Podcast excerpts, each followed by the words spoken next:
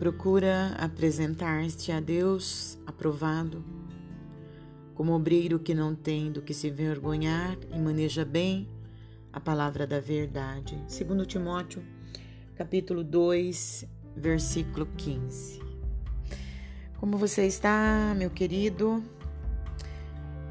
Compartilhe esse texto porque estava terminando de ler parte da biografia de George Miller e ele dizendo o seguinte, aspas, veio um dia em que eu morri.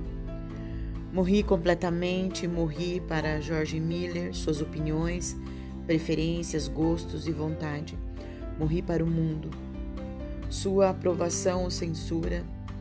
Morri para aprovação ou censura até dos meus irmãos e amigos. E desde aquele dia tenho me esforçado somente para apresentar-me diante de Deus aprovado. Morrer é a grande palavra-chave aqui.